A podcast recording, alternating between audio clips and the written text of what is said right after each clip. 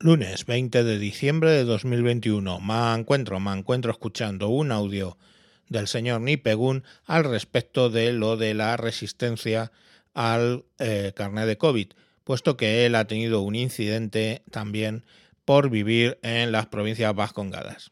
Eh, os lo pongo. Aquí Nipegun reportando al mancuentro que me encuentro escuchando el audio del padre autoproclamado como la resistencia y con el que coincido plenamente en su definición, con lo cual ya no será autoproclamado, sino que yo mismo lo proclamaré como la resistencia y creo que todos deberíamos hacerlo. Y a colación de este audio, os voy a contar lo que me pasó hace unos cuatro o cinco días, el primer día de la implantación del pasaporte COVID en el País Vasco, que yo no tenía ni idea que se había implantado porque por una cuestión de salud mental no sigo las noticias y lo último que sabía era que el Tribunal Superior de Justicia del País Vasco había dictaminado que la, la medida esta era ilegal, pero se ve que Urcuyo no, Urcuyo digo en argentino, ¿no? sino Urcuyo, no acepta las medidas de su propio País Vasco y pide a un tribunal español que contradiga algo que sus propios conciudadanos le dijeron que no. El caso es que aparecer un tribunal eh, español ha dictaminado que las medidas que quiere tomar en el País Vasco del pasaporte COVID son legales y se ha implantado. Yo, que suelo tomar el café todas las mañanas en un bar a media mañana, entré como de costumbre a pedir el café para mí y para mis amigos que se consume en la terraza, pero hay que entrar a pedirlo adentro. Y me encontré con que la persona me pidió el pasaporte. Dice, ¿tienes pasaporte COVID? Y yo le dije, no. O sea, me gustaría tener pasaporte COVID, pero tengo sarcoidosis y no me puedo arriesgar a vacunarme por los posibles efectos secundarios y tal. Y la persona me ha dicho, bueno, no te preocupes, eh, tú eres un cliente habitual, ahora sabemos tu caso y, bueno. Y una persona que estaba en una mesa a unos tres metros se metió en la conversación y dijo, pues yo soy radiólogo y veo pulmones con sarcoidosis todos los días y lo que te aconsejo es que te vacunes. Yo he vacunado hasta mis hijos, así que esta vacuna no tiene ningún problema. El caso es que yo me di vuelta y le dije, bueno, yo no sé si eres radiólogo o no, pero en el caso de que seas, eres bien mentiroso, porque la sarcoidosis es una enfermedad con una incidencia habitualmente de entre 100.000 personas un caso y en España creo que está entre 140.000, es decir, la incidencia de sarcoidosis es menor. Con lo cual, si ves radiografías con sarcoidosis todos los días, es porque eres o bien un mentiroso o porque eres el mejor radiólogo de España y todas las personas de España con sarcoidosis vienen a ti a, a pedirte radiografías o en el tercer caso eres un guarro porque tienes la misma radiografía y la razón por la que ves eh, siempre lo mismo es porque la tienes siempre eh, en el escritorio a la misma radiografía. Entonces, claro, verás todos los días. En ese caso eres un guarro y te aconsejo que limpies el escritorio. Claro, la persona se me quedó mirando eh, porque no entendía la agresividad de mi respuesta, pero claro, fue tan agresiva, aparentemente, que para mí fue una respuesta típica a la que daría a cualquier imbécil. todo el mundo del bar se quedó callado, ¿no? Y además le dije, y no sé cuánto sabrás de la sarcoidosis en radiología, más allá de, lo que puedas observar, pero de inmunología no sabes mucho. ¿Por qué? Porque la sarcoidosis tiene muchísimo más conteo de enzima convertidora de la angiotensina 2, que es por donde entra la proteína spike, que las personas adultas normales, es decir, una persona con sarcoidosis tiene muchísimo más, pero una persona, eh, un niño, tiene muchísimo menos que incluso una persona normal, por ende la incidencia que pueda tener el coronavirus en un niño, tanto eh, para contagiar como para la carga viral, es ridícula, con, el cual, con lo cual el caso de haber vacunado a tu niño eh, demuestra que eres un inútil a nivel inmunológico. ¿no? Claro, la persona se me quedó mirando como para poder emitir una respuesta, pero se ve que es posible que haya sido radiólogo, pero era un imbécil y no tenía ni puta idea de lo que era la enzima convertidora de la angiotensina y qué perfil tiene eso en las proteínas de, de los niños de los adultos y de las personas con sarcoidosis. El caso es que el tipo se sienta, porque no tiene más argumentos, las personas que estaban con él, no sé si eran otros médicos o enfermeros, se, rieron de él, por lo bajo, ¿no? Porque no fue muy evidente la risa, pero yo me di cuenta que, que tal. Y me di vuelta y eh, le dije al de la barra, eh, entonces no me ha quedado claro, ¿el café me lo vas a poner o no me lo vas a poner? Me dice, sí, sí, no, no, no te preocupes, no, ahora que sabemos tu caso, eh, no te preocupes que no te lo vamos a, a pedir y tal. Entonces yo le digo, ¿sabéis cuál es el problema de todo esto? Que ahora tú sabes mi caso, pero mi caso también lo sabe el imbécil este que está aquí al lado, que acaba de decir la estupidez que dijo, y todas las personas que ahora mismo me están mirando de este lugar, eh, que han podido escuchar que yo tengo esto. Es decir, que ahora todo el mundo sabe que yo tengo un problema inmunológico, que es un dato que no debería saber nadie. ¿Qué hubiera pasado si yo hubiera venido a pedirte el café teniendo sida? Ahora todo el mundo tendría que saber que yo tengo sida. No, bueno, no te lo tomes así y tal. No, no es que me lo tome. A mí, que toda esta gente sepa que tengo sarcoidosis, me la pela. El problema es que eh, si no fuera sarcoidosis, si fuera algo eh, diferente, como SIDA, tendría un problema muy gordo porque me sentiría completamente discriminado. Que de hecho, no sé si sentirme o no, porque igual me puedo sentir discriminado, porque igual esta gente, que no tiene ni puta idea de lo que es la sarcoidosis, se cree que eh, les voy a contagiar de algo, por ejemplo. Es decir, que ahora el problema es que lo sabes tú y lo sabe todo el mundo. Bueno, lo que pasa es que la ley me obliga, digo, bueno, mira, yo te voy a dar un consejo. Eh, yo, sabiendo esto, te diría que tú no le pidas a nadie el pasaporte y que te pongan una multa, llegado el caso que te la pongan. Tú la multa no la pagues y cuando esto se declare ilegal, porque es una cuestión ilegal, lo mismo que los dos confinamientos, que fueron ilegales, y lo dije yo abiertamente a todo el mundo, y luego se constató que eran ilegales, esto también es ilegal. Entonces, tú no pagar una multa que es ilegal no va a tener ninguna repercusión. Ahora, si un cliente te denuncia a ti por coacción o por discriminación, dado que en el caso de que tú no me dejaras entrar porque yo no tengo el pasaporte COVID y tú previamente me hayas preguntado, es decir, me hayas dicho, ¿tienes el pasaporte COVID? Yo te digo no y me echas, entonces es un clarísimo hecho de discriminación y de coacción y no como supone la gente, un uso del derecho de admisión. Porque el uso, el uso del derecho de admisión sería que alguien estuviera en la puerta y me dijeran, eh, no te dejo pasar, sin alegar ninguna razón. Entonces, sí, estarías haciendo uso del derecho de admisión, pero en este caso no estás haciendo uso del derecho de admisión, estás haciendo uso del derecho eh, que te da, o, perdón, de la obligación que te da lo que tú crees que es legal, que es pedirme estos datos, pero estás violando otras leyes, como es eh, la ley de protección de datos, entre otras. Entonces, ¿qué pasa? Si un cliente te, denuncia por esto, eh, vas a tener que pagar. Y esta multa no te la vas a quitar. Es decir, no es, esto va a ser una sentencia en la cual tú vas a tener que pagarle a un cliente algo. Y si tú no le pagas a ese cliente algo, tú estate tranquilo de que si sale una sentencia judicial va a ser legal. Es decir, tú vas a tener que pagar legalmente. Sin embargo, en el caso de que te ponga una multa del gobierno, pues no la pagas y tarde o temprano te la terminarán quitando como han hecho otras cosas. Y se lo he dicho un poco más reducido, ¿no? No ha sido exactamente así, pero el concepto que le transmití es eso. Y eh, el tío me dijo, no, no, no, tú tranquilo, que aquí no vas a tener ningún problema y tal. Lo curioso es que la gente que estaba ahí, que habría unas 40 personas, nadie dijo nada cuando yo estaba hablando. Claro, eh, se encontraron con una persona que entendía de leyes, porque mi caso requiere estudiar leyes, entendía de inmunología, porque mi caso requiere estudiar inmunología para entender qué enfermedad tengo, y que tiene un carácter suficiente como para responder.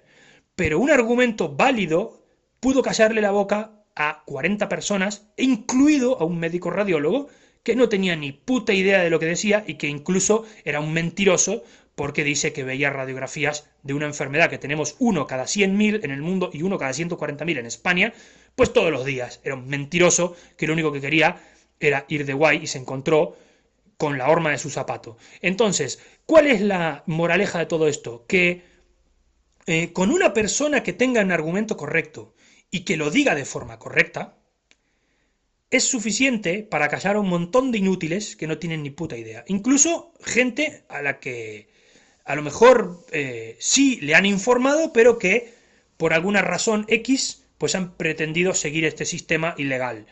Al final, todo esto, ¿en qué acabará? Pues acabará en que estará declarado ilegal, habrá sido ilegal, Y todas las personas que paguen multas por esto, pues las van a perder, ese dinero lo van a perder si las multas las han pagado y no irá a mayores si no pagan la multa.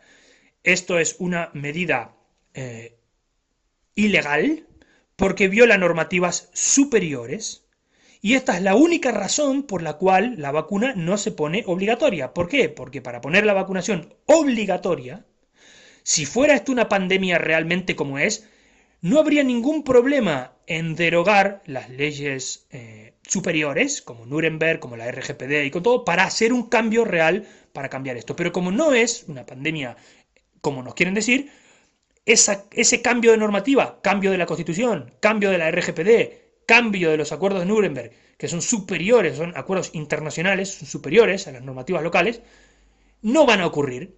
Entonces, como no van a ocurrir, todas las medidas que vienen por debajo son todas ilegales. Entonces no hay que tener ningún problema. El padre ese ha hecho lo correcto. Y con respecto a la policía, exactamente lo mismo. De la misma razón que una policía no podía eh, cercenar tu derecho a la libre circulación en un estado de alarma, porque el estado de alarma es uno de los tres estados que hay de, excepcionales en el cual no está cercenado el derecho a la eh, libre circulación, en los otros dos sí, pues de, la misma forma eh, la gente no ha denunciado a los policías y los policías se han salido con las suyas. Si tú en un estado de alarma eres eh, privado de tu derecho a la libre circulación y encima aún peor, eres detenido y privado de la libertad, lo que tenía que haber hecho la gente es denunciar a la policía por privación ilegítima de libertad y eh, en los casos en los que está ocurriendo lo de ahora es por coacción. No tengáis miedo. eh, ir y denunciar. En mi caso, la razón por la que no lo voy a denunciar es porque no me lo va a volver a pedir. Pero si luego vuelvo otro día y me cruzo con que la persona eh, ha tenido un cambio de idea y ha dicho que no, que no, que me lo va a pedir y no sé qué, entonces lo que voy a hacer es, lógicamente, tendré que tener testigos, tener cuidado con eso, tenéis que tener testigo que eh, testigos de que la razón por la que se os expulsa o por la que no se os deja entrar es porque no estáis vacunados porque no tenéis el pasaporte COVID, ¿vale? Porque si no es así, y si la persona te dice que no entras porque él no quiere, entonces podría estar haciendo un uso legítimo del derecho de admisión, ¿vale?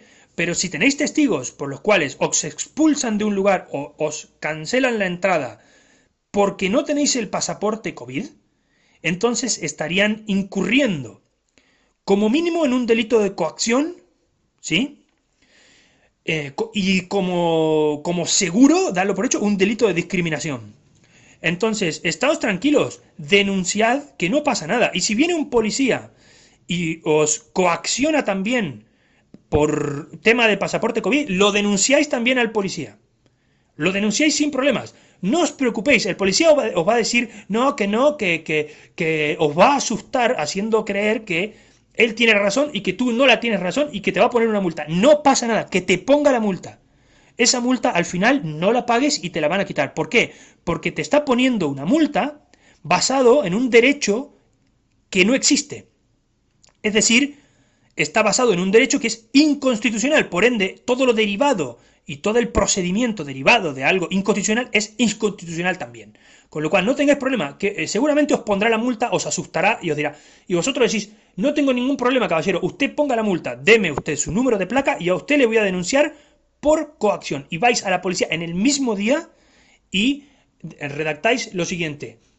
Se me ha impedido el acceso a tal sitio, tal... O sea, por un lado, por supuesto, rellenáis la hoja de reclamaciones. Normalmente las eh, comunidades autónomas tienen forma de meter hojas de reclamaciones sin estar en el lugar, es decir, podéis hacerlo de forma telemática con algún certificado digital, pero además denunciar al policía en el caso de que, por ejemplo, os lleve detenido, en el caso de que eh, os prive de algún derecho, lo denunciáis inmediatamente. Y sobre todo, eh, en el caso de que os pida un dato especialmente protegido por la ley de protección de datos para poder ejercer alguna cosa en la que vosotros eh, tengáis derecho. Por ejemplo, que os pida el pasaporte COVID para hacer cualquier cosa a la que vosotros tenéis derecho sin el pasaporte COVID. ¿Por qué? Porque incurriría en un delito de coacción Y sería muy fácil probarlo si tenéis testigos y si redactáis las cosas correctamente. Hacedlo, no tengáis ninguna duda. En mi caso, no me hizo falta porque se dieron cuenta, además sin tener todo esto preparado, porque fue... Eh, me sorprendió, ¿no? In situ. Y además me sorprendió lo estúpido del argumento que me estaba dando el tipo cuando decía que veía eh, radiografías con sarcoidosis todos los días cuando yo, por tener esta enfermedad, eh, soy prácticamente un paria, ¿no? Porque no hay ni, ni, cura, ni un tratamiento, ni saben de dónde viene y esta persona pues mira radiografías todos los días, vamos, un imbécil, ¿no? Pero sin tener ese argumento eh, preparado solamente con los datos de, de peso que di, no me lo van a volver a pedir. En el fondo, esto es lo que ocurrirá con todo el mundo. Es decir, ocurrirá que eh, tarde o temprano, esta medida, las propias personas propietarias de los establecimientos se la van a saltar porque, eh, primero, les va a afectar económicamente, como algunas noticias que se han visto, que algunos restaurantes han dicho que el primer día del pasaporte COVID han perdido 400 cubiertos aquí en San Sebastián. Y segundo, porque se estarán dando cuenta de que es una medida ilegal en, en, algunos de los casos. Y tercero, porque van a tener un problema legal de alguien que los denuncie eh, eh, por coacción. Entonces, el problema, cuando les empiece a reventar en las manos, terminará en una desobediencia porque eh, la, normativa no es eh, ni legítima ni legal. Para que algo sea legítimo tiene que estar aprobado por la, por la mayoría de forma al menos moral, ¿no? y, y no... Está claro que esto no, no es reconocido, digamos, por la mayoría, es ilegítimo, ¿no? Y es ilegal porque contradice normativa superior. Así que no tengáis ningún puto problema. Y no tengáis miedo, porque el problema que tenéis vosotros los españoles es miedo al juicio, miedo a la policía, ningún miedo. Eso sí, se lo trata con todo el respeto del mundo, ¿eh? Pero también al del bar, ¿eh? Con todo el respeto del mundo. ¿Por qué? Porque esta persona del bar a lo mejor está actuando por ignorancia, por miedo a la multa, por un montón de cosas. La persona no es culpable. Entonces, si os trata mal, entonces no pasa nada, lo denunciáis. Y al, policía lo mismo, usted me dirá lo que quiera, caballero. Haga usted lo que quiera y ponga la multa que quiera. Eh, y si, os si el policía os está dando un sermón, al policía le decís, pero vamos a ver, caballero, o sermón o multa. Las dos cosas no. ¿Quiere usted poner la multa? Ponga usted la multa. ¿Por qué? Porque nosotros no tenemos por qué aguantar ningún sermón de la policía. Solo en el caso de que ellos quieran incoar alguna acción eh, sancionadora, pues que lo hagan. Y luego, por supuesto, le pedís eh, la identificación y lo denunciáis. Vais y ponéis una denuncia en la policía. Cuando esto ocurra, dependiendo a qué tipo vais a ir, podéis ir a. si estáis en el País Vasco y, os pasa eso con un municipal, podéis ir a la Erchancha. Y si no, vais a, la policía y hacéis la denuncia. Eh, depende, yo aconsejaría. Si ocurre con un cuerpo, lo denunciáis en el otro. Y, y así viceversa.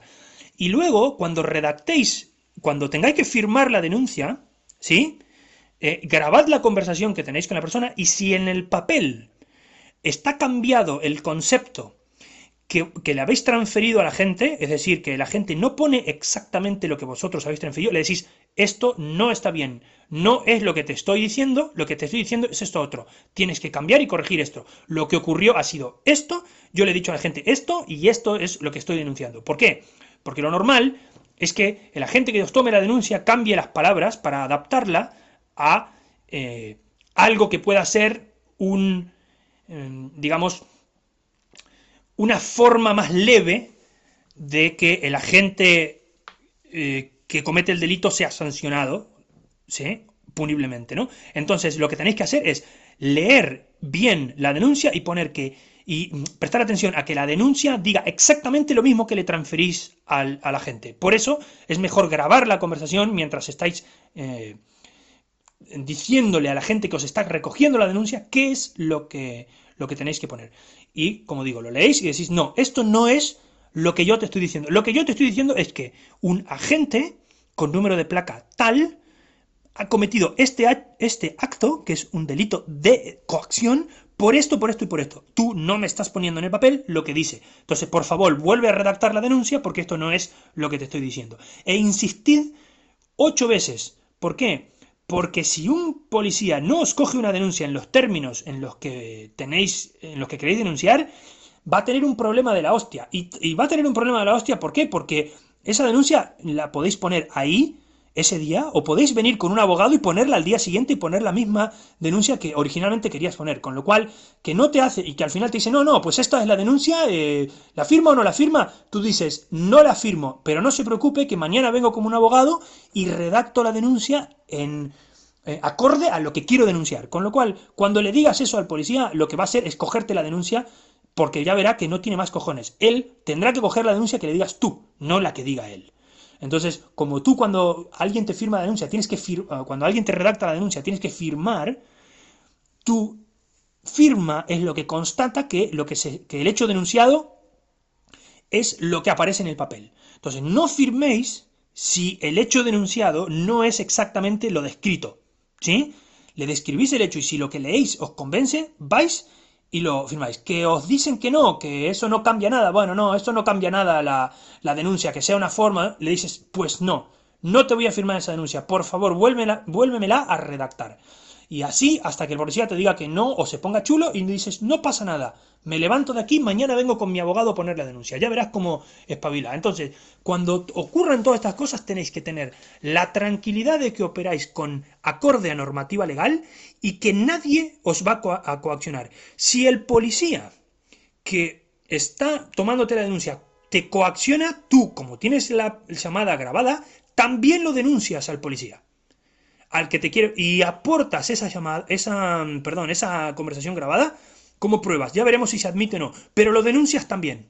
Te vas a otro fuerza de cuerpo de seguridad o al mismo eh, fuerza de cuerpo al día siguiente con tu abogado y le pones una denuncia al que te tomó la denuncia y al otro, ¿sí? Entonces, esta es la forma correcta para acabar con esta mierda.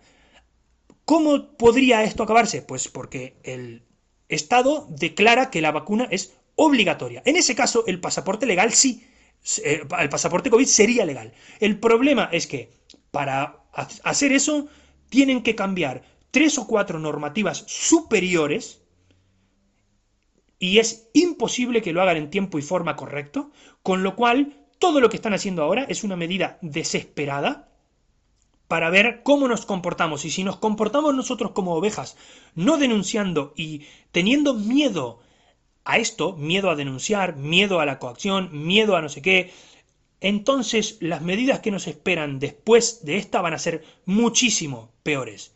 Entonces, en mi caso, estoy puesto en inmunología porque no me queda otra, porque tengo que entender cómo funciona mi enfermedad, porque es una enfermedad rara. Estoy puesto en normativa porque no me queda otra, porque no me puedo arriesgar a vacunar teniendo el perfil de enzima convertidora de la angiotensina 2 como tengo. Y eh, teniendo en cuenta que estas vacunas están basadas en la proteína Spike, con lo cual van a interceder directamente con mi enfermedad. Entonces no me queda otra que aprenderme la normativa para que no se violen mis derechos. En mi caso, se lo he explicado de forma fácil al eh, propietario del bar, porque es una persona que conozco y yo sé que sus intenciones no son malas. Lo hace por miedo a una multa, pero que sepa que esa multa va a tener nada de validez legal pero una denuncia de un cliente se la va a tener que comer con patatas. Entonces, si eres algún propietario eh, que está escuchando el mancuentro, piénsalo muy bien antes de pedir esto y eh, trata de tener la mayor educación posible porque si cabreas a un cliente y ese cliente tiene testigo de que no lo has dejado entrar o le has prohibido el acceso a su local por no tener un pasaporte, puedes tener un problema de la hostia. Y eso quitando, quitando cualquier comentario que pueda hacer eh, una persona dentro del local, como fue este caso, que eh, por alguna razón no fue a mayores, pero si hubiera ido a mayores le habría denunciado por delito de odio. ¿Por qué? Porque eh, las personas no están obligadas a someterse a un tratamiento médico de forma obligada, como pone claramente toda todo lo de Nuremberg y no tiene, y, es, y, si es una minoría, tiene el derecho perfectamente de ser eh, una minoría. Si tú generas odio a esa minoría eh, por comentarios que hagas tratando de que la gente piense mal de los que no quieren vacunarse, ya sea porque no hagan uso de su derecho porque no quieren vacunarse o porque no puedan vacunarse, estás cometiendo un delito de odio. Entonces, que la gente tenga mucho cuidado con todo esto, porque sí, si todo esto pasa y la gente pasa por arriba, no habrá mayores repercusiones. Pero si alguien se pone serio, como me voy a poner yo si me tocan los cojones, la gente va a tener que pagar dinero. Y acordaos, de esta sentencia no os vais a salvar. De no pagar las multas ilegales del gobierno, os vais a salvar. De la misma forma que todas las multas que se pusieron en el confinamiento, porque era un confinamiento ilegal. Eso sí, los que han pagado esas multas no van a obtener su dinero de vuelta. Los que no las han pagado han archivado sus expedientes porque no procedían. Entonces, pensar muy bien todo esto, pensar muy bien cómo habláis de la gente que no se quiere someter al tratamiento médico, porque podéis estar incurriendo en un delito de odio y a nada que tengáis dos o tres eh, personas que hayan presenciado eso y que puedan actuar como testigos, vais a tener un problema muy, muy gordo. Esto lo digo de la misma forma que lo dije en los confinamientos, cuando dije, en especial a un policía, cuando me quiso multar por no llevar la mascarilla, pero que no venía el caso en el, en el, sentido de que yo también estoy exento de usar mascarilla, pero ese día no llevaba el justificante y le dije, y además al policía le digo, no solamente no me puedes multar, que me, tú me podrás multar, pero yo la multa me la voy a quitar, le digo, vas a tener que tener mucho cuidado de las medidas que tomes en el confinamiento porque está claro que este confinamiento es ilegal. Al final, ese policía eh, me lo crucé eh, más adelante eh, con el tiempo porque entrenaba eh, en un gimnasio en el que yo entrenaba y me ha dicho que al final eh, iba a tener razón yo, pero que todavía estaba por verse, pero sí que se habían declarado ilegales los estados de alarma, pero que eh, todavía los juicios que se habían celebrado de personas que habían denunciado a la policía pues no habían ocurrido, pero que él teme que es posible que yo haya tenido razón en lo que les digo. Se los digo y se los repito, no discriminéis a la gente que no se quiere vacunar de forma pública porque vais a tener problemas legales.